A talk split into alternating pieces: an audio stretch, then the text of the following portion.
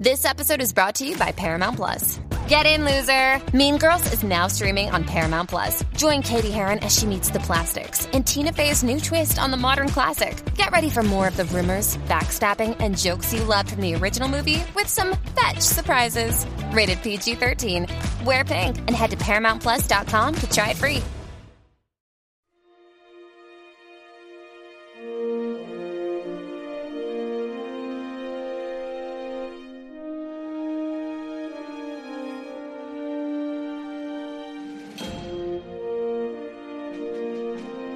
Whiskey Senten Forward, recuerdos de Wolf 359 y olas espaciales. Todo esto y mucho más nos ha traído Escenario Imposible, No Win Escenario en su versión original, el cuarto episodio de esta tercera y última temporada de Star Trek Picard, que como cada semana analizamos entre este que os habla CJ Navas, don Jorge Navas. Jorge, ¿cómo estamos? ¿Qué tal? Muy bien. Hay ganas de comentar este episodio. Otro bueno, otro bueno. Don Alex Barredo, Alex, ¿cómo estamos? Pues yo también estoy de acuerdo que ha sido un muy buen episodio. No sé si mejor que el tercero, pero ha sido un muy buen episodio. Yo cada día me gusta más este niñito, el Eragón y, y pa'lante. Y don Daniel Simón, Dani, ¿cómo estamos? Hola CJ, hola Jorge, hola Alex, larga y próspera vida Nugneg y que las medusas del espacio cabalguen vuestra nave allá donde sea necesario.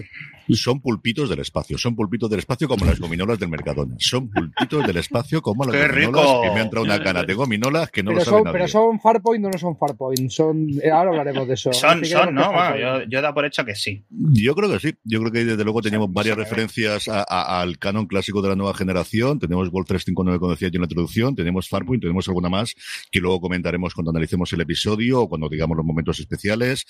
Pero antes de eso, Jorge, tenemos actualidad de Star Trek y yo creo que a alturas todo el mundo lo sabe, pero no tenemos que dejar de decirlo. Y es que Michelle Yeoh, nuestra querida capitana Georgiou, ha ganado una estatuilla. Y no, no es un Emmy, desgraciadamente, sino que es ese eh, eh, premio secundario llamado Oscar. Sí, tal, tal cual. La primera nominación y, y según la ha sido nominada, eh, se, lo lleva. Una, película que, que, salió hace tiempo, que siempre van a ser los Oscar, parece como que las películas siempre intentan hacerlo al máximo. Este yo creo que en verano ya se podía, ya se podía ver. Ya sonaba la cosa bien, pero no tanto. Y los últimos mes, mes y medio ha cogido muchísima fuerza y es que lo, el domingo fue arrasó. Creo que ganó 7 de 11, una cosa así, una Ujú. música sal, sal, sal, sal, sal- salvajada. Y bueno, Michelle digo que la mala noticia de esto es que se aleja más aún esa Yo hipotética. creo que lo contrario. posible. ¿Tú crees? Yo creo que depende de cómo tengan el contrato. Si ella tiene contrato de primera movida para hacer la... Si no tiene el contrato firmado, yo creo que ya no lo hacemos. Pero si tiene contrato mm, del este, no hay ninguna exigirlo, opción ¿no? ahora de que no tiren para adelante con la serie. Bueno. Eso estoy complicadito. Pero, pero Y sí es, que- pero tampoco es incompatible. Recuerda la historia de, de Goldberg siendo una superestrella del cine y queriendo hacer esta 3 porque él salía de ahí. Sí, pero no lo mismo ser protagonista de la serie de Danny, como Sí. se planteaba ya para la sección eh, 31, que, que lo que hacía Whoopi Goldberg en su momento, que era cameos o dos, tres episodios a temporada. También es cierto que no es lo mismo cuando tenía 22 episodios por temporada que ahora que puedes plantear una miniserie de 6 episodios, que yo creo que es Claro. una cosa que a mí se Sí, leo, sí. Creo que tiene una capacidad de negociación ella a día de hoy, evidentemente, que no tenía antes, al nivel de lo que podría tener Patrick Stewart cuando le ofrecen hacer Picard, de, bueno, pues vamos a hacerlo con estas normas. Yo creo que si eso estaba y ella salió contenta del proyecto y le convencen los guiones, creo que sí que estaría dispuesta porque de hecho lo siguiente que tiene es una serie. Es cierto que estaba producida previamente a lo que hay, pero Disney Plus aprovechó para estrenar entre, además del tráiler de La Sirenita y del tráiler Sí, sí. o el teaser de The Bear de la segunda temporada, un tráiler precisamente de una serie en la que vuelven a, a- a a convivir tanto ella como su marido en la ficción, como su hija en la ficción, una serie nueva también de adaptada de un cómic eh, eh, oriental Ujú. y que, que comentaremos en streaming, que de hecho lo tendréis en streaming y lo, lo podréis ver mañana en la, bueno, cuando os estéis oyendo esto en la newsletter de hoy martes lo tendremos dentro de las, de los trailers para que lo podáis ver. Y sí que es curioso lo que dice Jorge porque es el segundo año consecutivo. O sea, recordar que esta se presenta en South by Southwest el año pasado y tiene muchísimo run run a partir de ahí, que se hace más o menos en estas fechas y acaba con, de alguna forma, yo creo definitivamente con el mito de que para ganar un Oscar hay que estrenar entre noviembre y diciembre, que ya había arrasado el año pasado, o había dejado muy tocado el año pasado Coda, que se estrenó todavía antes, porque se estrenó en Sundance, allí es donde la compra Apple, la mete en la plataforma en Estados Unidos en marzo-abril, aquí es, serio- es cierto que como éramos uno de los cuatro países donde habían vendido los derechos internacionales y no los pudo recomprar, es eh, Apple, eh, porque lo tenía Tri Studios aquí en España, se estrenó en cines y luego no ha llegado a la plataforma y no la tenemos gratuita, sino que hay que pagar la parte, pero sí que creo que se ha quitado el mito, como por otro lado se ha jugado también con, el, con los semi, que siempre había el mito, o los últimos años todas las series, tenemos la avalancha de series que se estrenan en marzo y abril, y tenemos series mm, eh, que es justo cuando acaba la, la convocatoria, y hemos tenido series estrenadas el verano pasado que han arrasado tanto en serie limitada como de Wild Lotus o en comedia o en drama, como el caso de Ted Lasso, ¿no? por ejemplo, Sí. de que haremos dentro de un ratito. En fin, que no me enrollo más. Eh, No, no, no, no, dicho- pues me voy a enrollar yo. Yo tengo opinión. Dale, dale caña, dale. Dale. Que hace tiempo que no te Primero, por mucho que ahora he subido el caché de Michelle Yeoh después de ganar el Oscar, que merecidísimo, etcétera, mm, solo va a equiparar lo que bajó su caché después de hacer lo de la castaña esta de The Witcher, no sé cómo, que eso infumable Cierto, cierto. lo siguiente. Me acabo pidiendo eh, debajo un puente pues, por poco. Por poco. Pues un episodio más y Michelle Yeoh tenía que, que hacer las 31 secciones ella misma. Ah, Es posible, es posible. Yo, yo después de verlo esta mañana, que lo escuché en la radio, los Oscars, esto de verlo por la noche, uf, uf, qué pereza.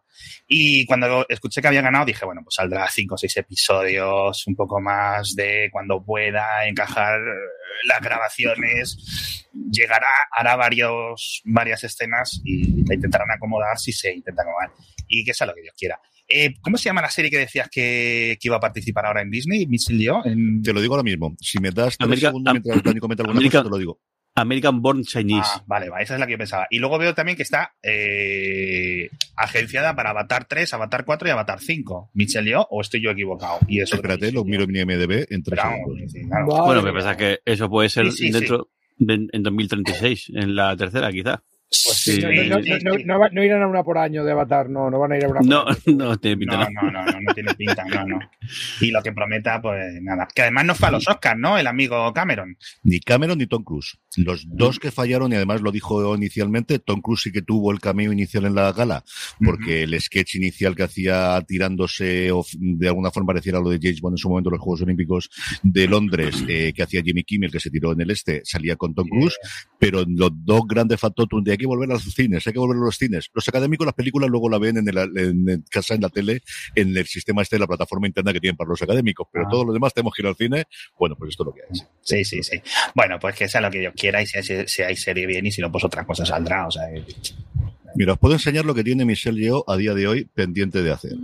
Que es, tiene siete películas en producción, madre mía. 3, 4, 5, La leyenda de Nenzab, que está en postproducción, Avatar 3, que está en postproducción, 4 y 5 está, Wicked, Sí. que es la adaptación del musical, De musical. El aprendiz del tigre, que es una cosa animada en la que pone solamente la voz. Una maldición en Venecia, en la que se está grabando actualmente con Kenneth Branagh con el- como eh, director, que es la nueva de Agatha Christie, la tercera que va a hacer Kenneth Branagh después de hacer Ah, eh, las- Lo del Nilo y tal. Eso Ah, es, después de hacer el Nilo y después de hacer el- la del Transiberiano, la de- después de hacer la de Asesinato de Orient Express, Sí. esta es la siguiente que va a hacer. Sí, sí, y luego lo que tiene en desarrollo, que no está todavía en producción, es dos cosas como productor y como actriz, y aquí aparece la de la sección 31, Flipa. que sigue, pues esto. Que Sí, tal y como dice mi MD Pro, Project, está project, project. en la parte de script. Que esto, O bueno, sea- pues ya que tenemos IMD Pro y lo pago todos los meses, le le saquemos partido. Que para esto Eso te iba a decir yo. Esto es el IMDB de los ricos, ¿no? Este es el de los que pagamos religiosamente porque nos dedicamos a esto, Alex. Sí, Yo, yo, efectivamente. yo sabéis que la sección 31, la serie, me la creo igual que la de la Academia de la Flota. Eh, Sí, sí, a ver, estamos... Santo Tomás la creeré cuando la vea, porque la de la sección 31 es la serie que cuando que nadie pedía y todo el mundo se puso a pedir Strange New Worlds cuando, cuando apareció Pike en Discovery Igual. y igual. todo el mundo había rumores de que esta le vamos a hacer su spin-off, mira Filipa por aquí, pero, pero es que tampoco veía que era tan, no sé, tan súper popular, tío. O sea, ya me dices, Tilly, van a hacer montarle una serie a Tilly de la Flota Estelar, pues tiene sentido porque Tilly era un personaje muy popular, pero... Hostia, eh, no sé yo, tan- ¿eh? No sé no yo, ¿eh? Yo no la pondría en la misma balanza, ¿no? Pues yo, yo no hubiera sacado nunca a Tilly de Discovery, porque era la segunda o la tercera perso- el personaje ¿Sí? más, más guay de la serie, tío. O sea, está, A eh, mí el 34, así. bueno, pues ahí, ahí- ahí es donde tú y yo diferimos. Después del motor de esporas, después del hongo, después de no sé qué, ya el, Tilly. el tardígrado, Star Trek Sí, sí, tardígrado, hubiera hecho tú antes que, que Tilly. Bien, bien. Sí, sí. Que me cae bien, que acabó la serie cayéndome mejor que al principio. Pero es que, madre mía, ¿te acuerdas ese en la primera temporada que había uno que tenía cuerpo humano, pero que resulta que era Klingon por dentro, no sé qué? Ya ni me Ah, sí. acuerdo. Ah, sí. Exactamente. Bueno, pues eso yo- está yo- como yo- 20 escalones por encima de Yo, ti. yo clavé esa teoría, además. Sí, sí. Sí, joder, macho, tenía que ser un espectáculo el grabado, en esa grabado, tío, temporada. está vamos. grabado. Nueve minutos después empezamos a hablar Por de favor. este nuevo episodio llamado Escenario Imposible en la traducción final que ha Sí. dicho Amazon y no la original, esa con Google Disclaimer, Translator, que era CJ, disclaimer. Cuando tardamos tanto en ir al meollo del episodio, suele ser que no nos ha gustado, pero no es el caso. Mm, Amigos no, y amigas, no. no. es el caso, tío. Vosotros tres ya habéis dicho que os ha gustado. A mí me parece el mejor que he visto de Picard. Y es cierto que quizás se me olvida alguno de la primera y la segunda, pero yo he estado. También tengo mucha, cosa de hype porque acabo de terminar de verlo hace cuestión de una hora porque llevo dos semanas absolutamente infernales. Y porque ya no me quedaba más remedio. Es decir, eso o miento como un bellaco y a- aquí hago un papelón interesante. Que uno reparte el juego y tiene cosas para hacer. Pero como os digo, el episodio que se llama eh, Escenario Imposible, la traducción final que ha dado Amazon, que Jorge me ha dicho que esto lo hace habitualmente, pero yo la primera vez que lo descubría, y es que cuando iba a Amazon me descubrí, ap- aparecían dos estos, uno de la traducción de Google Translator sin más, y otra ya de una persona mm, razonable, o al menos una IA más entrenada, que eso de Alex nos puede hablar un poquito más de cómo está la cosa, en el que ya parece que no sea, es decir, que parece que la persona incluso sabe algo de Star Trek. O sea, es una cosa interesante. Así que Escenario Imposible, no buen escenario en el original, dirigido de nuevo por Jonathan Frakes, que no solo dirige, sino que actúa, y hablaremos un poquito, desde luego yo al menos de la actuación de Frakes, escrito por Terry Matalas, por el jefe y por Sintreta, y cuya sinopsis es, con el tiempo agotándose, Picard, Riker y la tripulación deben entiendo que de la Titán, pero aquí se lo olvido esta parte, deben confrontar los pecados de su pasado y curar heridas nuevas mientras la Titán se hunde y se desplaza hacia la deriva hacia una destrucción segura dentro de una misteriosa anomalía espacial. Vamos para allá, Jorge. Abrimos con Picard, eh, bueno, pues en plan estrella del rock, ¿no? Con todos los superfans y con todos los roadies y con todos los groupies y que se acercan en medio en una escena que parecía un poquito de coña inicialmente, a la que volvemos a mitad del episodio y que volveremos al final en una escena que yo no esperaba para nada y que me ha gustado muchísimo, Sí, en el que vemos primero con Jack. Pero tenemos esa parte inicial antes de volver al hundimiento del Titán y ver esa escena que ya vimos en el avance del, del teaser, en, la- en ese avance de la escena en el final de The Ready Room la semana pasada.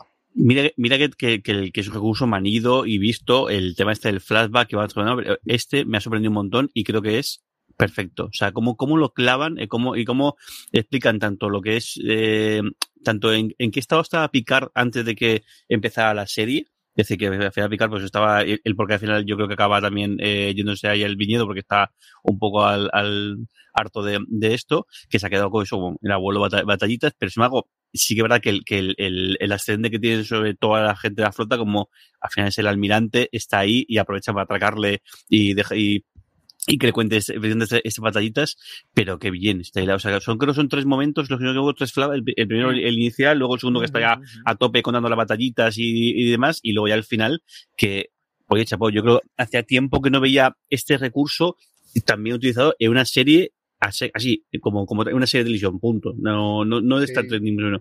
Muy, muy bien. Me ha gustado muchísimo este- el cómo que bien está hilado y que, y que bien explica también, luego lo comentamos al final, el, el, las consecuencias de, de- de todo eso. Oye, y las consecuencias se han visto en realidad en el capítulo anterior, si lo piensas, Jorge. O sea, cuando Sí, sí. estaba Jack tan. No tengo padre, ahí súper rebotó con picar. El, tío, de, oye, que te acabo de conocer y nunca he tenido la oportunidad de, de- de conocerte ni de elegir familia. Ya le he hecho la bronca a tu madre por eso. Pero claro, es que eh, le dio la oportunidad sin que él lo supiera y. Y si y que tenía- supiera su madre, historia, porque Beverly le dice a, Pic- a Jean-Luc, "Eh, se lo dije en su momento y no quería conocerte. Y es mentira. En las escondidas fue a, a, a verle y cuando pensando que iba a encontrar al padre y lo que encuentra al final es pues al almirante Picard. No, no, Mm. no hay ni gasto de, de una persona que podía ser su padre o de la que podía aprender algo más allá de lo que podía aprender en la flota. De todas formas, eh, ¿tú crees que es verdad lo que dice Picard? De la única familia que he necesitado en toda mi vida ha sido la flota estelar. O lo dice para sentirse bien consigo mismo. O Eh. porque, en plan de no me ha quedado más remedio en la vida, no voy a hablar del camino que he claro. tomado. Sea, a lo mejor no se lo cree del todo Picard, pero ya que despecha totalmente en ese momento, pues no, no puede pensar otra cosa. Se lo cree, vamos. Sí, yo creo que es una mentira que. O una mentira, es decir, una realidad, en el sentido de que a parte la ha aceptado, a pesar de que le hubiera podido gustar, a lo mejor otra cosa, ¿no? Y esa oportunidad que nunca tuvo, que no sé si voy a ser buen padre, porque mi padre, porque mis traumas, porque patatas. O sea, Sí, que- patatas. que bueno, eh, para el chaval fue duro. O sea, yo la verdad que se estaba ahí con la gorra bajadita, etcétera. Pero, hostia, ahí me, me fue un choquecito. ¿eh? De hecho, lo rebobiné para volver a ver. eh, digo, ¿pero qué le ha dicho? Digo, hostia, lo que le ha dicho. Un golpe duro. ¿eh?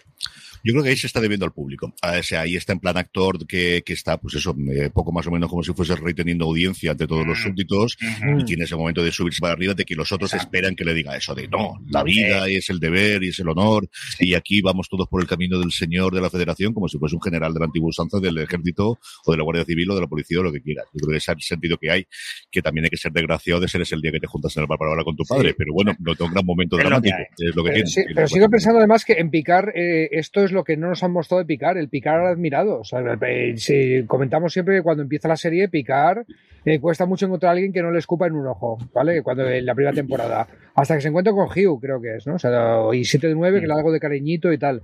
Pero esto de picar admirado por los jóvenes de la federación no es algo que se haya visto tanto en la serie y ya era maldita la hora, ¿no? O sea, sí. Hablando, Hablando precisamente de, de 7 de 9, Jorge, esta semana no tenemos a Worf y Rafi eh, uh -huh. resolviendo entuertos. La semana que viene pequeño spoiler, vamos a tenerlos, luego veremos para aquello en la parte final eh, alguna escena ya en lo que lo volvemos a ver, pero sí que tenemos otro dueto aquí investigando cosas que son 7 de 9 y el Capitán Show eh, de cazadores de cambiantes dentro de la nave buscando a esta persona que se les ha infiltrado y a ver cómo logran sacarlo hacia adelante. Sí, de, nuevo el, Capitán Show vuelve a ser el MVP de, de, del episodio porque ya el anterior da indicios de cómo podemos evitar esto, cómo podemos, el, podemos averiguar por qué está pasando lo que está pasando de que la nave esta no para de perseguirnos y aquí ya directamente le dice, bueno, es un cambiante, hay que hacer esto, búscale tal y, y sí. demás. Es decir, que el tipo aparte de ser capitán, también ahí se demuestra también un poco los balones, tiene experiencia eh, y conoce un poco, pues, hecho, tanto razas como situaciones, como,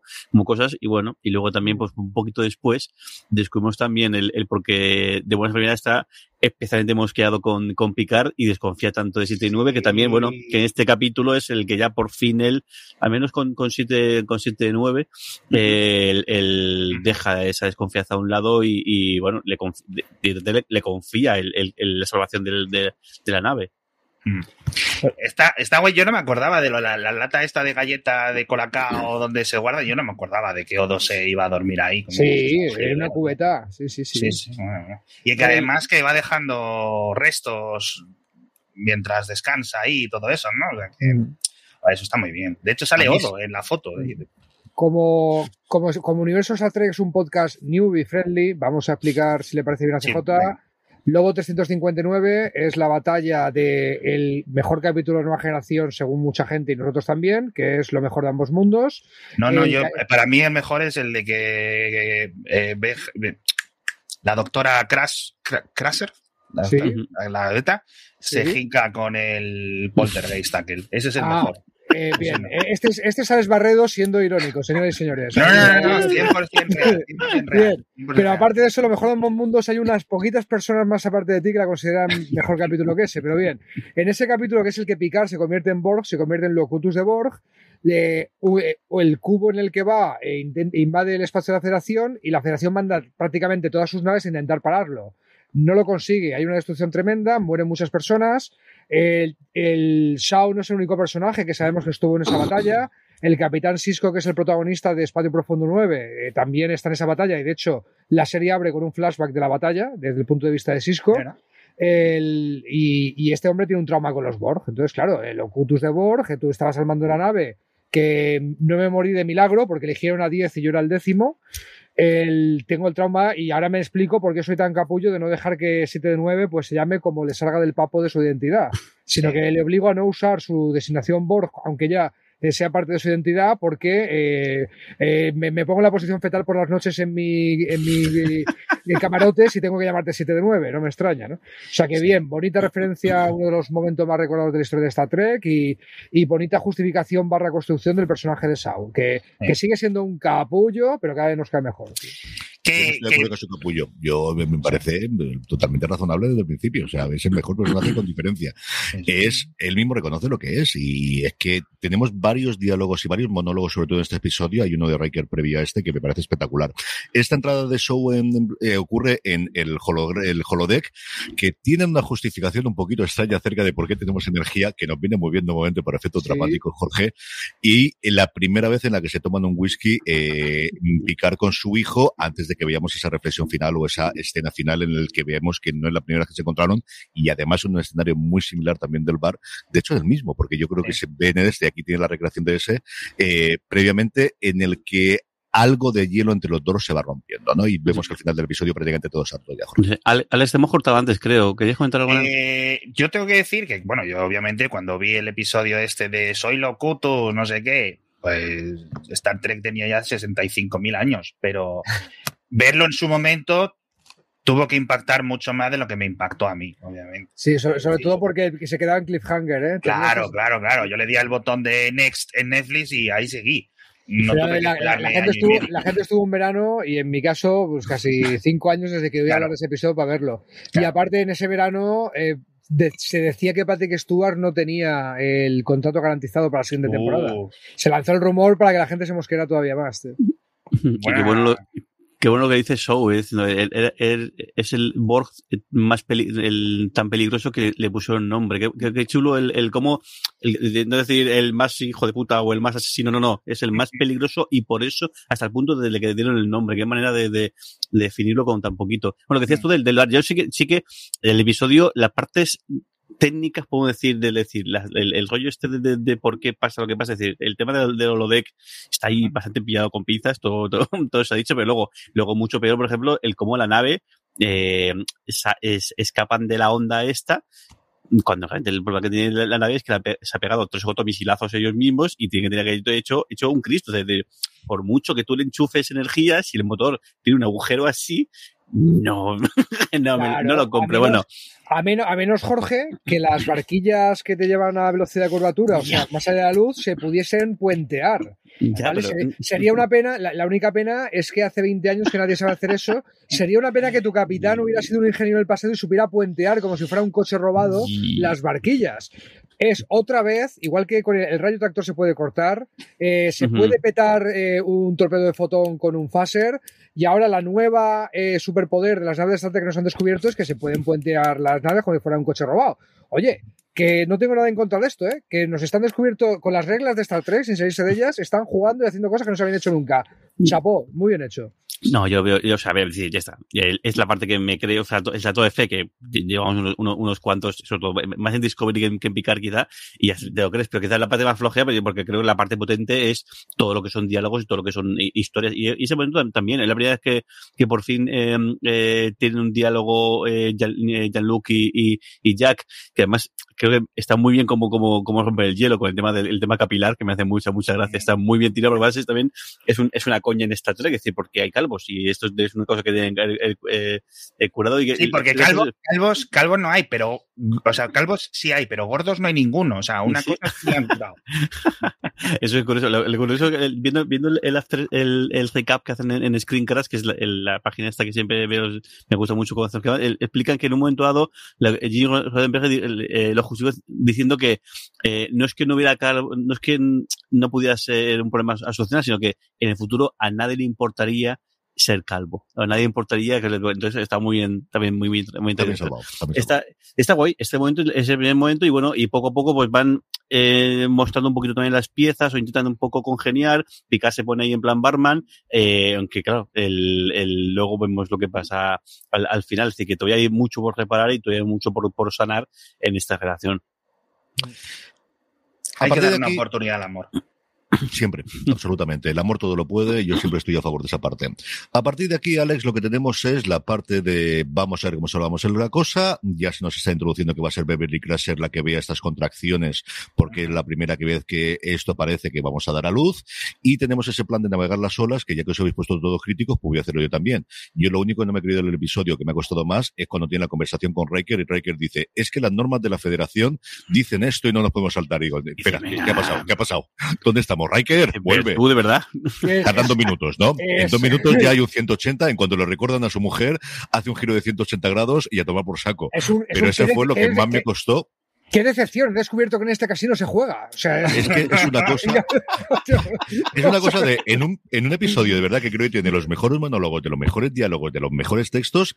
No sé si había otra forma. Yo creo que sí que tendría que haber otra forma que no fuese Riker diciendo mmm, vamos a tener. Pero es que ni siquiera show, es que no me creo a nadie diciendo en la situación en la que nos encontramos, las normas de la federación dicen que esperemos aquí que nos rescate alguien. Pero, pero Riker, ¿has estado en los tres episodios anteriores? ¿O qué pasó aquí? O sea, esa es la única parte que me, que me asusta.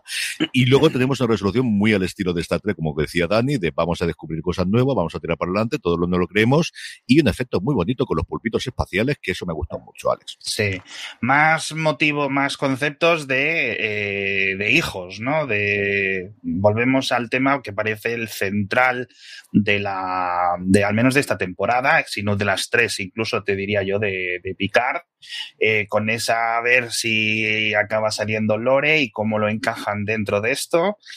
Y, pero bueno, a, a ver, bueno, los pulpitos estos, pues no son los primeros animales espaciales que hemos visto ni de lejos. No, son, no sé si serán los mismos del que comentabais al principio de Farpoint. Esos calamares, digamos, la primera versión. Pero bueno, pues eso, metido ahí un poco con calzador, pues al final Claro. nuevo. Es Star Trek, cosas Claro. más random hemos visto. Estamos hablando de uno de los, no de los mejores ni mucho menos capítulos de Nueva Generación, pero es el primero, es el piloto de la Nueva Generación, que se llamaba Encuentro en, Far- en Farpoint, ¿no? Donde se presenta la tripulación, de hecho todavía no está, cuando empieza eh, Riker no está a bordo de la nave, tienen que ir a por él, y... Van a la barba, estación- barba, Sí, a la estación de, de Farpoint, que como su nombre indica es un punto lejano, está lejos. El, como tampoco es grandísimo, no es, de eso- no es de esos que os recomendamos ver, porque la nueva generación se puede empezar a ver por donde quieras, que son capítulos sueltos, no hace falta que Mm. empieces a verlo por el primer episodio, pero básicamente que salen esos bichitos al final porque tenían que ver con lo que era la estación en sí. El, por eso en cuanto dicen formas de vida capaces de vivir, de sobrevivir en el vacío del espacio, a Picar lo primero que le viene a cabeza es Farpoint, ¿vale? Pues la, primera- la aventura en la que nos conocimos, fíjate. Y, hombre, sí, y los pulpitos del espacio, producto del parto, en, cuyo, en cuya contracción han caminado para, para salir fuera, eh, recuerdan un poquito, parecen eh, cómo hubieran hecho el bicho de Farpoint si tuvieran los medios digitales de hoy en día, en mi humilde opinión. Sí. A ver, de, de ahí no han confirmado que sea canon, que sean los mismos, la misma especie, los mismos bichos, no, no, no, no lo han confirmado. Pero no tendría nada de malo que lo fueran. La verdad es que Ujú. para que eh, esta serie está haciendo muy bien lo de no voy a inventar nada nuevo, se puedo tirar del lore existente. Sí. Y si tengo que inventar algo nuevo, pues lo invento. Pero el, no, no está reinventando la rueda si la rueda está inventada. Así que no me extrañaría que fueran los visitos. Ujú. No, tal cual, tal cual. Yo no sé si podemos pasar a hablar del tema de, de los puñales esos raros que andan por ahí y... Hablamos del final. O sea, aquí todo se ha acabado. Parece que este arco de cuatro episodios lo hemos terminado. Y lo que tenemos al final es un minutito y medio de película de terror metida con Jack y con ver de qué exactamente qué es lo que está ocurriéndole en la cabeza de este hombre o el ojo tanto de este hombre, Alex. No solo eso, bueno, vamos a comentar lo de eso, que está el chaval, no está bien. Algo tiene ahí, algo, es decir, eso entendemos que eso está atado por lo menos al por qué le están persiguiendo a él. Quién le habla, quién le dice, quién no sé qué.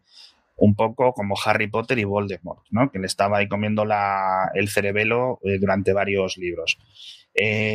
Mm, cero apuestas, o sea, cualquier cosa que me digan me voy a creer. No tengo ningún tipo de teoría en este sentido, la verdad. Luego lo comentamos en la historia. Jorge, ¿qué te ha parecido esa escena final y, y tanto rojo? Mucho, mucho, mucho rojo. Yo no veía Mm. esto desde la temporada de Discovery del Ángel Rojo. ¿eh? Sí, sí, un montón de, de, de, de- de- ahí de cosas y un poco el, el sí que al fi- al final es un poco apeloton- apelotonado el, el parece como, como que cierran además lo que parece que como que cierran aquí la, este bloque de, de, de capítulos que al final podría ser un capítulo largo o un capítulo doble si no tuviese las escenas de, de, de Worf y de y de, Ujú. y de, y de Raffi yo creo que ahí podrían haber, haber encajado y, parece como y eso no me lo esperaba yo pensaba que iba- a ser mucho más o sea iba a ser el principio y el final de la historia y parece como que ahora tenemos un parón. Ahora parece que ahora van a volver, van a ver, imagino que, que volverán a aparecer personajes, eh, es posible que vuelva a, a aparecer Laris, que que no, ya no aparecería en el resto de, de serie. Y bueno, y todavía tenemos a, a la Forge por, eh, por ver, y también falta el, el- el punto de unión eh, con la trama de Rafid y de, Worf, que si no, no están contando es, eh, es por algo. Pero sí, bueno, el, el- la salida es, o al final es un, una, el- lo de la parte del asteroide, que es, es decir, del lanzamiento de asteroide me parece un poco fantasía, porque es decir,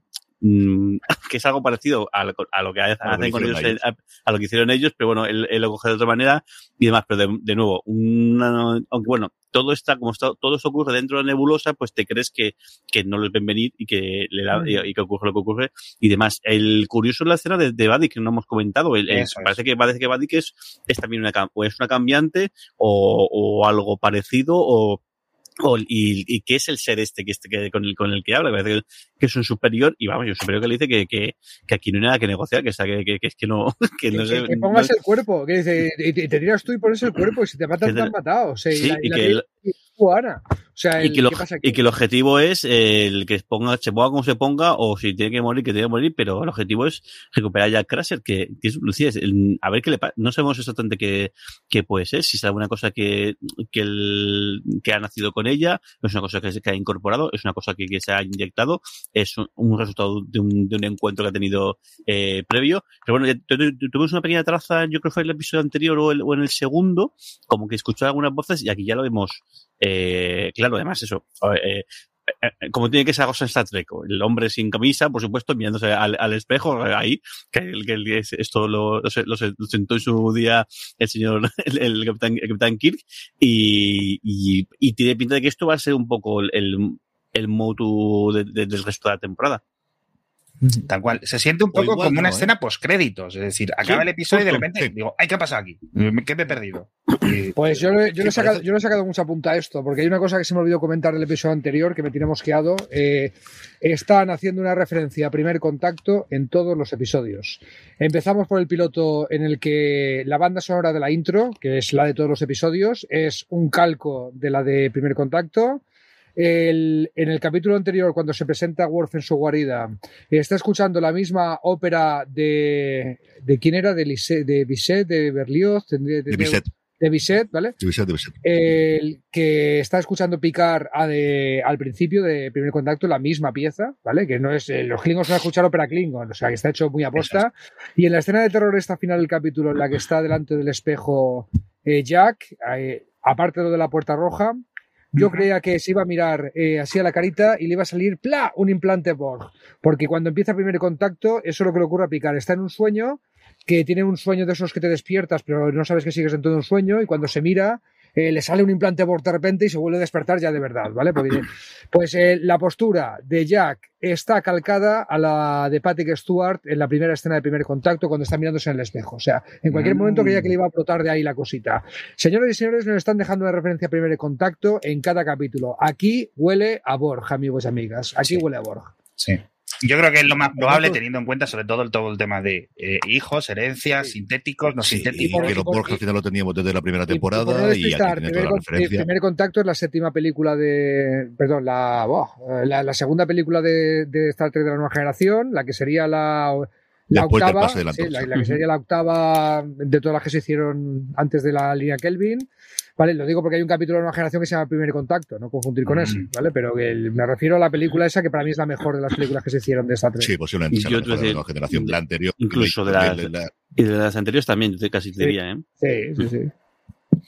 Sí, porque la anterior tiene la, pues eso, la nostalgia y el paso de, de, de Kirk a, a Picard, de, de convivir los dos y de ver los dos en escena y de los caballos, sobre todo los caballos. que Yo me voy a ahorrar mis opiniones luego. sobre las películas de Star Trek porque no- quiero, quiero seguir viendo aquí los episodios. pero- Las, tú dices que las pares son buenas y te dejamos seguir. Las pares son Sí, sí. mejores que las impares. Ah, es verdad, historia. ese meme lo conozco, ese meme lo conozco, pero que no te conoces el, si el meme, el meme siguiente, el mío no lo conoces, que yo creo que las tres de JJ son mejores que las otras anteriores, pero vamos.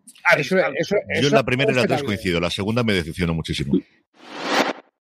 Vamos con, eh, por algún momento, alguna escena, algún diálogo, algún monólogo, que aquí tenemos varios que te haya gustado especialmente del episodio. Yo creo que el momento del, final del, del, flashback, o sea, el, el nosotros lo decíamos, el como ahí picar y, hincha el pecho y, dice esa frase que le queda muy bien de como almirante y además es lo que toca tal, pero que tiene otra, tiene una consecuencia brutal. Es decir, por un lado está insuflando así y, y, está marcando la carrera de muchos cadetes, porque seguro que esa batallita los cadetes la contarían en adelante eh, y el almirante Picard dijo que la única familia es esta, porque en realidad es así, en realidad su familia ha sido, ha sido la Enterprise, ha sido la gente con la que se ha batido el cobre, con la que ha, ha reído, ha sobrevivido, ha luchado, ha, ha, ha huido, ha hecho todo, todo, eh, porque tampoco, nunca ha, dado, ha tenido tiempo para el otro o nunca ha dado pie al otro. Y como no lo conoce, pues al final lo que hace es menospreciarlo, no en el, en el, sentido de, de, de, decir estos amigos, sino que es que no conoce el otro, porque al final nunca dio el paso a tener esa relación con,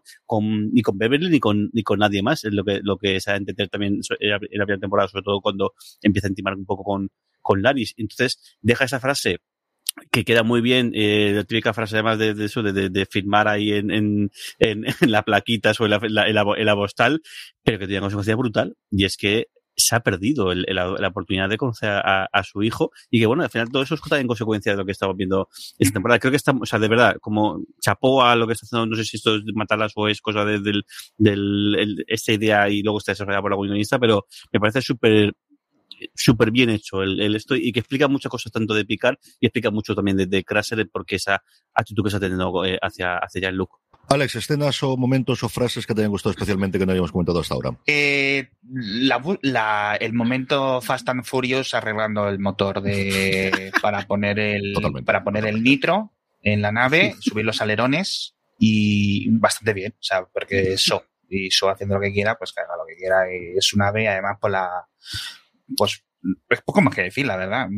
Todo, don, todas las escenas en las que sale, cuando entra rollo house con la bicodina, drogado, en plan medio borrachín, en plan, eh, voy a contar una historia. ¿Tú sabes quién es esto, hijo de puta? ¿Este era un Borg? ¿No mató? Oye, lo haces muy bien, tío. Por ese acento de borracho muy bien, tío. Sí, sí, sí. Y, y, además que tiene, es una cosa que se me lo voy a comentar antes, lo, esto que se dice el síndrome o el, el del superviviente, ¿no? Esa, esa uh -huh. culpa que les queda a la gente que uh -huh. pasa por... Y claramente, pues eso es un tema psicológico durillo. Entonces, bueno, se le da un poco más de entendida a lo que le ocurre.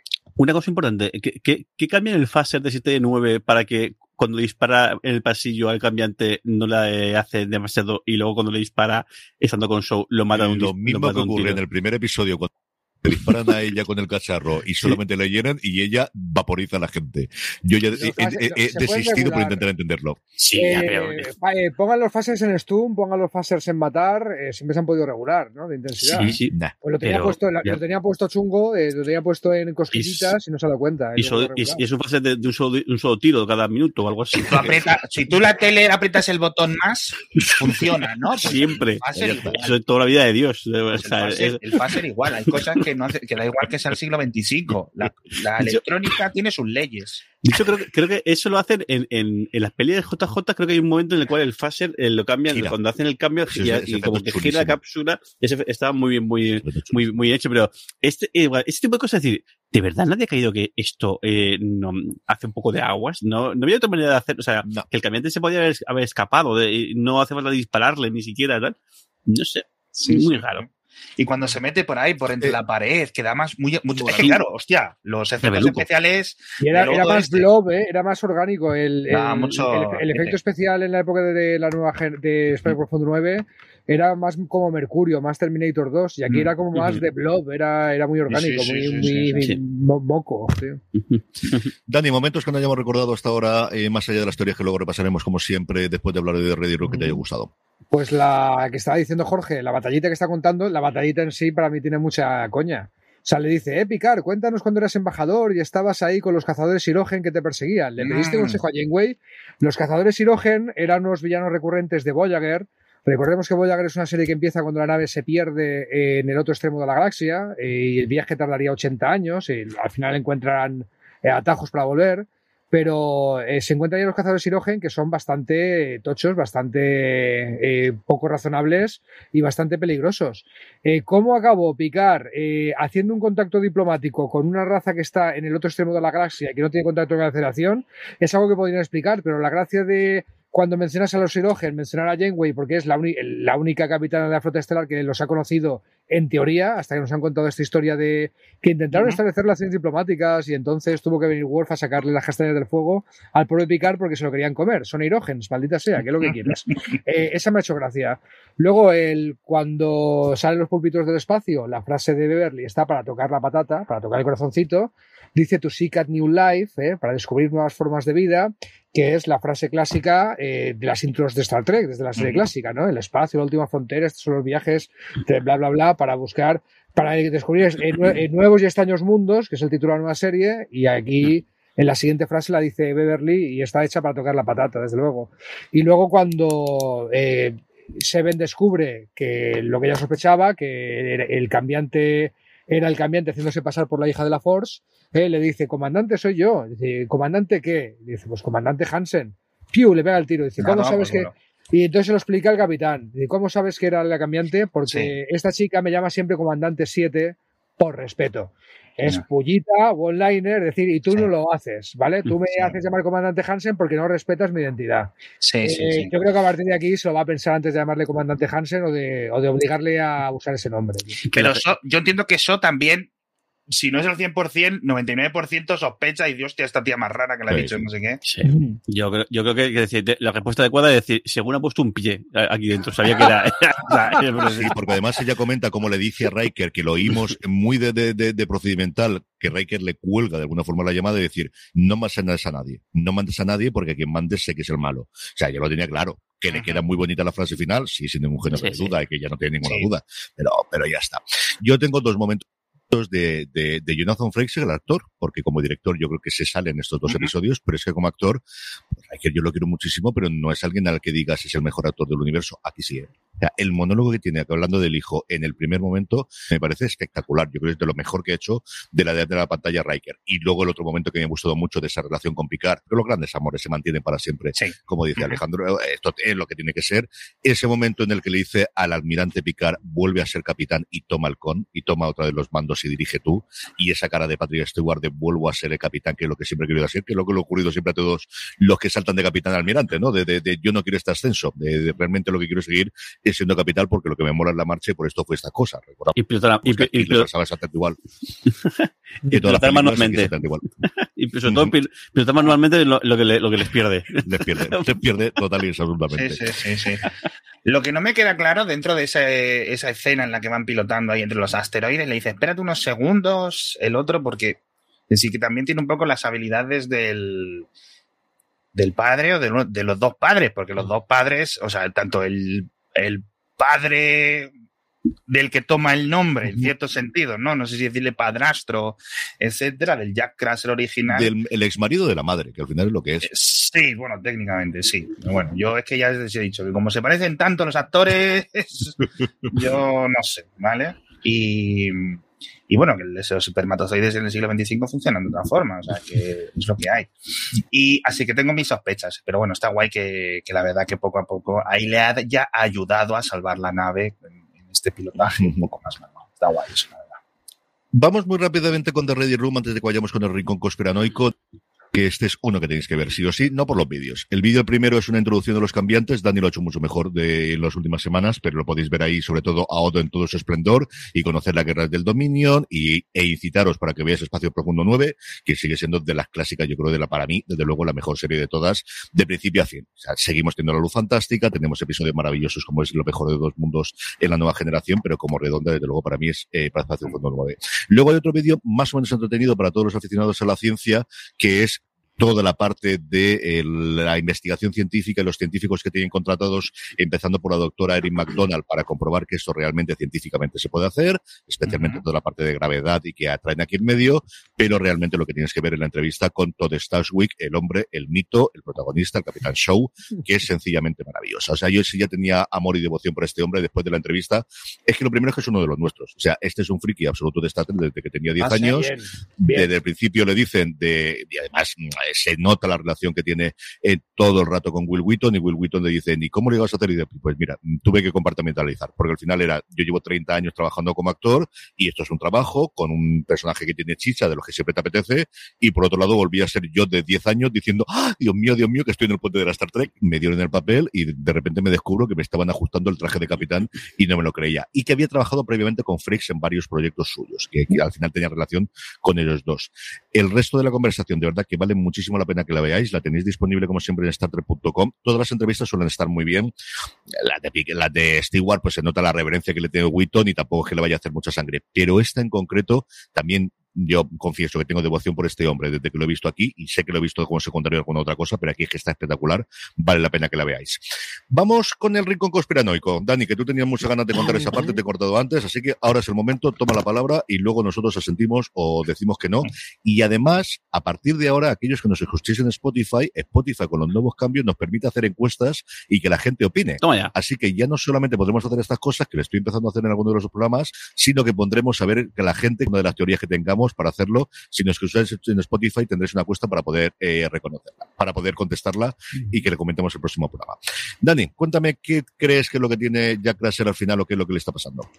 El, esa no la tengo tan desarrollada. Lo que sí que vemos que a mitad del episodio es eh, eh, una, un una personaje tan aparentemente independiente, tan de fuerte carácter, tan loca de la bola total como es Vadik, como es la villana, en cuanto el Founder le dice cuádrate, se cuadra. En cuanto le dice salta, dice cuánto de alto, señor, ¿no?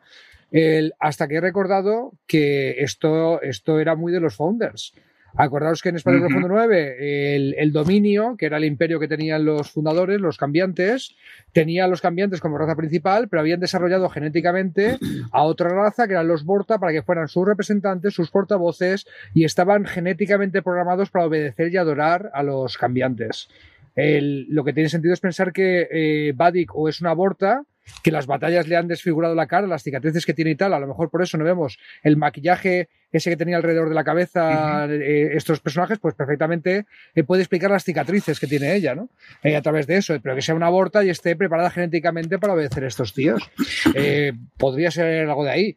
¿Y por qué quieren perseguir a Crusher? Pues es que, es que algo tendrá que ver. Eh, algo tendrá que ver en el sentido de por qué, por qué te pueden perseguir los fundadores, ¿vale?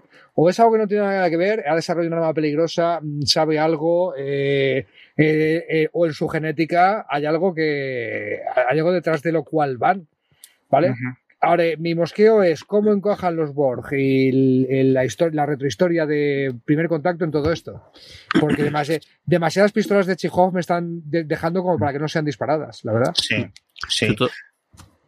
Hay un detalle, y, y- perdón, Alex, que te, que corte. El, cuando Vadik dice que no puede meterse ahí porque, porque la carga que llevan y la suelta al espacio, y hay un momento que se ve como que suelta algo y no sabemos, y creemos que es el arma esa que no identifican. Motor de esporas, momento- motor de esporas, motor de esporas. Hay un momento que y, y se ve Daystrom, creo que es Daystrom, ¿no? De, eh, Daystrom eh, eh, Institute, sí, sí, o Daystrom- Institute- sí, sí, se ve ese momento como que, eh, es decir, que es tecnología que han robado, porque imagino que el, el, Instituto de Daystrom es una cosa de la federación, es decir, que, que- o alguien está trabajando para ellos desde, desde dentro, y entonces, han- bueno, imagino que eso es lo que mencionan Worf y, y, mm, y, y Raffi, ¿no? Que, que parece que como que el atentado ha sido también, quizás ha sido una manera de, de evitar Una que la, cortina de humo, cortina de de humo. cortina de humo o que crean o que creen que lo que, han, lo que han robado ha sido ese esa, ese, ese arma y no otra cosa que, que bueno que, que eso también aparece en algún, en algún sitio Esa es, Mm. es- es la, la mejor teoría que has soltado en mucho tiempo, Jorge. eh, la de que eh, el, la- el arma que crea portales eh, es el despiste, es donde quiero que miréis, pero en realidad he robado.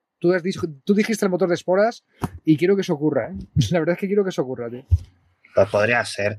Ah, Yo no había caído en lo de los Borta. Yo estaba pensando, pero tiene una parte, o sea, se corta el- una mano y de esa mano, esa mano tiene más de como de, de, de- de- fundador. A lo mejor han conseguido hibridar especies y, y el- tiene parte de Yemhadar y con los tubos esos conectados Ah, y es un poco un popurrí de diferentes especies y por eso no se parece tanto a los a los Borta estos así con sus orejas raras.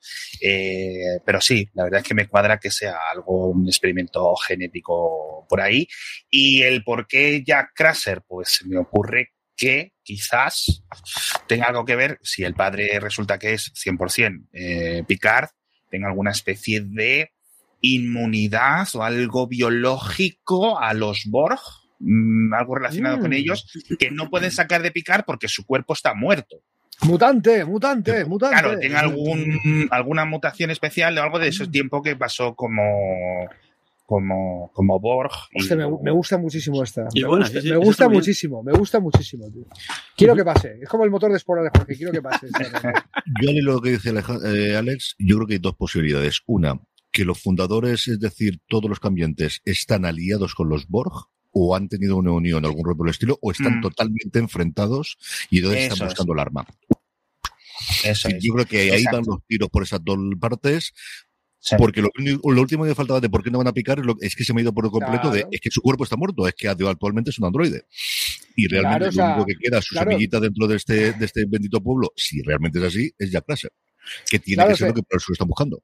Hemos firmado un acuerdo, nos hemos hecho amiguitos de la federación que está en el cuadrante alfa y beta, eh, entonces Sí. no podemos invadir desde el cuadrante delta, que es el de los Borg, al alfa y beta. Habrá que invadir el, el cuadrante gamma, que es el del dominio, ¿no? De toda la vida. Pues Sí. podría, podría ser, podría, po- podría Sí. cambiar la geopolítica de, de Star Trek, espaciopolítica de Star Trek, eh, podría cambiarla perfectamente, tío.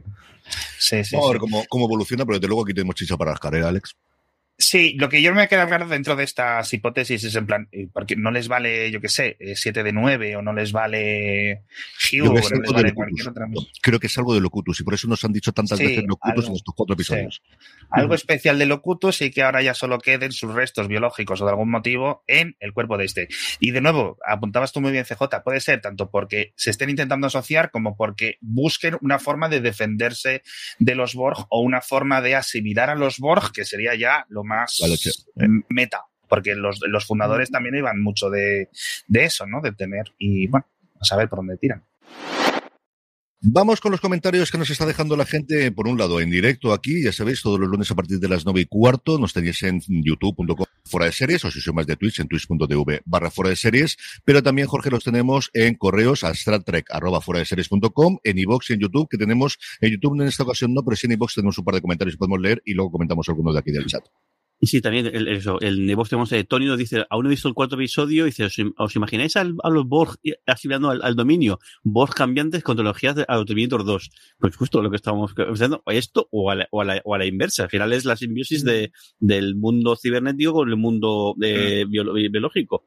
Y luego, y luego Daz Paja nos dice, dice, dice, al contrario que en otras Hombre. ocasiones, por el momento, a, a esta temporada no se le puede poner ningún pero. Espero que continúen a- así. En cualquier caso, estoy agradecido. Debemos ser conscientes que es la última oportunidad de ver a nuestros héroes de la infancia y adolescencia al completo. Personalmente, mis personajes Trek favoritos siempre han sido los doctores y estoy encantado con la vuelta de Beverly. Quiero la figura de la doctora eh, Pateaculos ahora más crasser que nunca. ¿Soy yo o, eh, o en su primera aparición Troy se comportaba más como Marina Sirtis que como eh, Diana? Perdón por el ladrillo, pero me, me puede dar emoción ver la trupe del Calvito de nuevo. Un abrazo a Bueno, todos. vale, te, deja que te pare ahí, Jorge, que para que se lo demos un momentín a Darth Parra, el autor de este comentario, que es Miguel Ángel Parra, autor de varios libros frikis. Yo lo conocí por la afición al Rocky Horror Picture Show.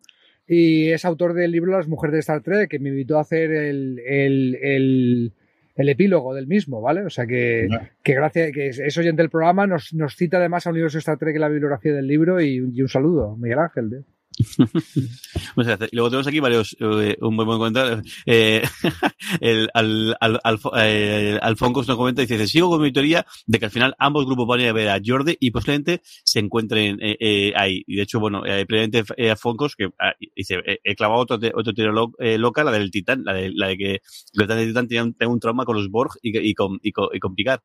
Fra- Fran Padilla coincide con, con Alex, dice, en la primera temporada de Discovery, Tilly está para meter a un tope de fotón y lanzarla primera, primera del, del cambio. Y, y lo de la mano los dos ahí a la vuelta. Albert también dice que, que, que, cree que la frase de picar es para quedar bien eh, con, con, los, con, los, con los cadetes. El, el, a lo poco también luego dice, una curiosidad es que cuando Picard se sienta en la silla, el capitán hace precisamente la maniobra de picar y se coloca bien el uniforme, que es todo, todo un clásico. Como tiene que ser. Como tiene que ser. El tema más cosillas por, eh, por aquí. Luego a Focus también dice dice que es que en el caso de, JJ, de las pelis de JJ, las buenas son las impares. Dice que al ser otro universo, pues toca, toca, toca cambiarlo. Y luego tenemos más, eh, varias cosillas más. El, eh, tam- Alfoncos también lo dice, el montón de esporas se perdió en Discovery y se borró toda referencia. Dice, cuando Ah, sí, llega al sí, futuro, pero- sí, ya pero- no había referencia. Sí, eso, eso es verdad. Y la manera en la que atan el hecho de que Discovery no altera a, a lo que está por venir después, que, que, que, acaba siendo pues, esta, esta eh, Sí, pero hay, un, hay un comentario posterior de Alfonso sobre, vale, Mm. porque Alfonso dice, no es el motor de... No, no, tiene una teoría de lo que podría ser. Además de decir que no es el motor, ¿qué dice Alfonso? Y dice, dice, sigo mi, mi teoría de que los robados instituto es la relación ha sido Lore. Dice, por cierto, ¿no había tenido un capítulo eh, de, la nueva generación una relación y luego llegó a controlar una de Borg? Perdón mi memoria, que a veces falla y no estoy seguro. Bueno, pues no, no va mal. Lore es el gemelo malvado de Data, ¿vale? Que mucho, andro- mucho sintético en la primera temporada, pero no salió, ¿vale? No sé. El, efectivamente se refiere al capítulo Descent, en donde Lore eh, coge a una nave Borg que se había perdido, se había separado del colectivo, y les da a esos Borg, no a todos, pero a esos Borg de esa nave, individualidad, ¿vale? Eh, también, no es que se las diera a él, es que es la nave en donde Hugh volvió, después Ajá. de haber experimentado la individualidad cuando conoció a, a la Enterprise y le contagió esa individualidad a una nave Borg que no estaba preparado para ello en absoluto. Y entonces, eh, en ese momento de incertidumbre de quiénes somos, a dónde vamos, Lore les cogió y, le- y- y- y les dio una razón de ser fascista. Les dio hasta un emblema que recuerda al de la propaganda nazi. Y durante una temporada se fusionó el personaje de Lore con los Borg en un capítulo un poco loco, ¿vale? Era de- demasiado popurri y no acababa de cuajar bien la tortilla. Pero ese es Descent entre la sexta y la séptima temporada de, de la nueva generación, final de la sexta, principio de la séptima. Y el último que nos comentamos, el, eh, Alberto dice, dice, la voz que escucha eh, Jack, ¿creéis que se- puede ser la reina Borg? Puede ser. Sí, Que le dice, no, busca- búscame, ¿no? Le dice, dice find me, bus- eh, Find me. búscame. Find me. es, es otra cosa una de esas, la última- las Sí. últimas dos palabras son Feynman. esa- es Ujú. otra cosa de esas que ahora que lo has dicho quiero que pase. O sea, me, me Pero, molaría mucho. sí, pero busco a Jax es la colonia, ¿no? Ahí eso está sembrado. vale, ahí. Digo, digo, eh, MVP, Sembrado. MVP. Sembrado. que no, no, no sé cómo se llama, no sé si la colonia se llama. Jax o qué, porque yo tenía 12 años Era- y no estaba prestando la- atención la a lo que decía el episodio. La chica buscaba a Jax y aquí le dando la vuelta. O sea, Alex Barredo MVP del episodio. Ya está, se acabó. Créditos. Pon el, pon el anuncio en las notas del episodio. Estamos hablando de un anuncio de Colonia Viejuno de los años 80. ¿se sabéis? Bueno, y moderno, que lo ponemos ella- actualizado y entonces sí, era, sí. ya cambió la cosa y ya no ¿Ah, teníamos sí? la señorita de la moto. Sí, sí. Sí, sí, sí, sí, sí, sí, sí, aquí todo se actualiza y todo vuelve, todo vuelve, todo vuelve. Lo que Vale. volverá la semana que viene es el eh, Star Trek Picard, tendremos el quinto episodio y este es el momento, si no queréis, os despedimos porque aquí nos quedamos 5 o 10 minutitos Ujú. Saber y anticipar lo poquito que sabemos, que es más que la semana además del avance. Así que, una vez que ya se han ido las dos personas que no quieren saber nada, nos quedamos nosotros. ¿Qué sabemos del episodio? Primero, título, en inglés imposter. No sé si es impostor o es impostora. Creo que será impostor, por lo que tengamos luego de la, pero veremos a ver cómo está la cosa. Dirigido por Dan Liu, escrito por Cindy Apple, que ya coescribió el tercer episodio, y la sinopsis atrapado por la flota estelar y enfrentándose a un consejo de guerra, esta es la recepción que le dan de vuelta a la buena de la Titán. La paranoia serie, crece. tío. La paranoia crece a medida de que Picard se esfuerza por descubrir si un pródigo tripulante de su pasado ha regresado como aliado o como un enemigo empeñado en destruirlos a todos. Yo digo que es Jordi. Tacatá. Yo digo que es. Jordi por, por, por algún tráiler que, que sacaron ya. Yo digo que es Entonces, Jordi. Cosas que tenemos aquí. Como como la semana pasada, tenemos fotos, así que podemos ver alguna de ellas si os apetece, que yo creo que vale la pena. Mira qué guapo sale el show, como tiene que ser, sí señor. Esto es lo que es, 7 de 9, tripulantes que nunca recuerdo cómo se llaman, porque aquí han hecho la misma labor buena que, que tenemos en el resto de la serie de Star Trek, de que más allá de la Force, y porque se llama la Force no conocemos el nombre de nadie, la cara sí, ¿de acuerdo? Riker, pues en lo suyo, más puente, más puente, más puente, más puente, más puente, 8, Ujú. 9. Aquí sí que parece que estamos ya en la parte esta de venimos a contar lo que ha pasado y el almirante de turno que dice un pelo. Esta, que ahora también tenemos un poquito más, de volvemos a tener la confirmación de que vuelven desde luego Rafi Warg en el próximo episodio, que están dentro de la nave de Rafi, que parece que es la sirena o lo que sea, y hasta aquí es. No le volvemos locos. O sea, de aquí mucho, mucho, lo que se dice mucho, no hemos sacado. De lo que sí vamos a poder sacar un poquito más es del avance del episodio y del tráiler. ¿Quién quiere ver primero? El, no sé, yo, yo creo que el tráiler. ¿Vemos el tráiler y luego la escena? ¿No Sí, Venga, Sí. pues vamos con tranquilidad y con buenos alimentos. A ver, tráiler, aquí lo tenemos. Taracá, taca, taca, taca, ta. Solo lo ha visto CJ, recordar. ¿No lo habéis visto re- nadie? re- reacción en No. directo. I have contacted Starfleet, and they're on their way. How did a changeling get aboard this ship undetected? They're hiding something. You must trust me. It's all so much worse than we thought. They're coming for us. What are you doing?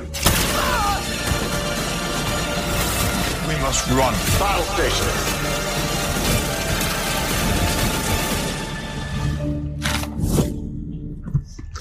Seguimos sin saber quién es el tripulante de su pasado pródigo, no sé qué. Muy tranquila la vuelta, no parece haber sido. No, no, y yo pensaba que, yo pensaba que como que, que volvían ya, y no, no, no, y todavía el caminito tiene su cosa. En la mejor tradición de la serie Star Trek Picard, tra- en la flota Star trata a Picard como una zapatilla. Estupendo. Y luego lo que tenemos es el avance de la escena, que es la otra cara de la moneda, porque como no hemos tenido a Rafia Worf, lo que tuvimos en el avance de, eh, de Red Room es precisamente ellos dos.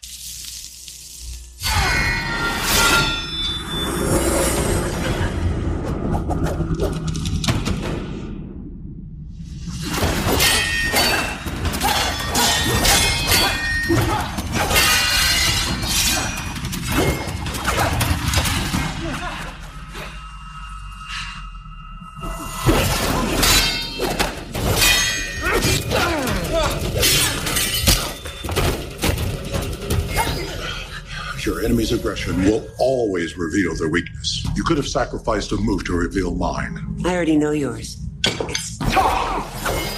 Impulsiveness, stubbornness, short sightedness is yours.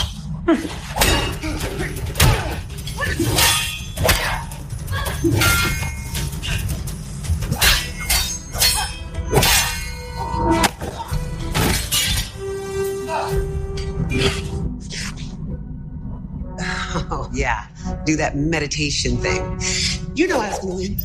Priority communications alert. Incoming encrypted message from Starfleet intelligence. Your handler? Yes. Finally. It's been almost 24 hours since you contacted them. Patience, Raphaela. Patience my ass. If that attack on Starfleet recruiting was just a distraction, that means as we speak, there's a bunch of terrorist goo freaks out there planning their next attack. I requested access to Daystrom Station. We need to find out what else the Changeling stole from that vault. Denied. What? Yo quiero llegar a 70 años, y sí, serán todo doble vuelo que quiera, pero quiero llegar a 70 años y tener la, la presencia de Michael Dorn cogiendo las almas y peleando, ¿eh? De verdad.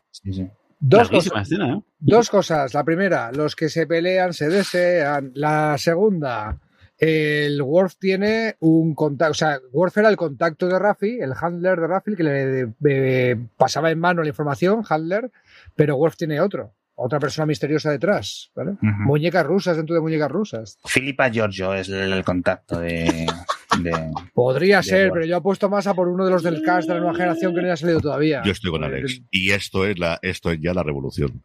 Esto es ya la revolución. Esto. Eh, quiero que pase, pero no va a pasar. Yo creo que va, va a ser Jordi o algo por el estilo, tío. Es la hija de Tipol con el otro que casi se muere, con los terroristas de la luna, de no sé qué. Bueno, yo qué sé. Y una Coguad Milad eh, bailando claqué. Sí. Pues sí. Mucho ninja en Eh, picar, ¿no? ver, Por cierto. eh, eh, Le haber mola mucho esta parte. Haber sacado Lore nuevo no significa que tengan que tirarlo todo a la vez, ¿vale? El- No. Pero yo creo que la parte de los ninjas es por lo que os dije yo. ¿Qué ha pasado 20 años después? Pues yo estoy en una situación, venga, pues vamos a hacértelo fácil, porque yo creo que por lo que siempre ha salido entre líneas y lo que hemos conocido, quizás era más complicado de convencer de que volviese. Y el- Ah. al final, no olvidemos, se tiene que someter todos los puñeteros días a que le pongan los pegotes en la cabeza. Que, que, que parece una tontería, pero un día tras sí, otro, sí. tras otro, tras otro, con 70 años, pues igual no te hace despaciar gracia. Eh, amigos, yo, yo os quiero mucho para cuando nos vemos todos los de la nueva generación para comer, pero, pero, pero- vosotros. pero vosotros Sí, sí. No, no, no os hacéis nada de esto. Os miran el traje y arreglado. A mí me tienen que poner todo el Sí. pegote. Yo creo que esto es complicado. Sí. En fin. Sí, pero además de estos dos, eh, perdón, Elnor, que es el ninja original de esta serie, ¿qué ha pasado? Es que no me acuerdo, de verdad. Necesito que me refresque la memoria. estaba en la otra en la otra nave y no volvimos a saber nada de él porque ten en cuenta que se fueron al pasado y a partir de ahí él falleció en el mundo paralelo inicial y luego volvimos y e igual que el resto de los personajes de la segunda temporada están guardados en un cajón Claro. para cuando tengamos la sección 31 lo coja Michelle Yeoh y se vaya con Ah, sí, vale, Río sí que se quedó en el pasado, ¿no? Eh, Sí, de sí, Sí, Río sí, familia se quedó con su nueva novia, Sí, sí, sí. con su sí, hijo, sí. que Pero tenía la familia. y, y, y Yurati, Yurati se hizo medio reina Borg, medio no se Sí, sabe. buah. Y- No me pidas que te lo explique porque no me acuerdo. Y, no, y, además. y- y- y el Nor estaba por ahí, sí. Eh, para hacer un Deus Ex Máquina, cuando vayan a matar a Picar, aparecerá el Nor por ahí. ¡Guau! Deus Ex Máquina.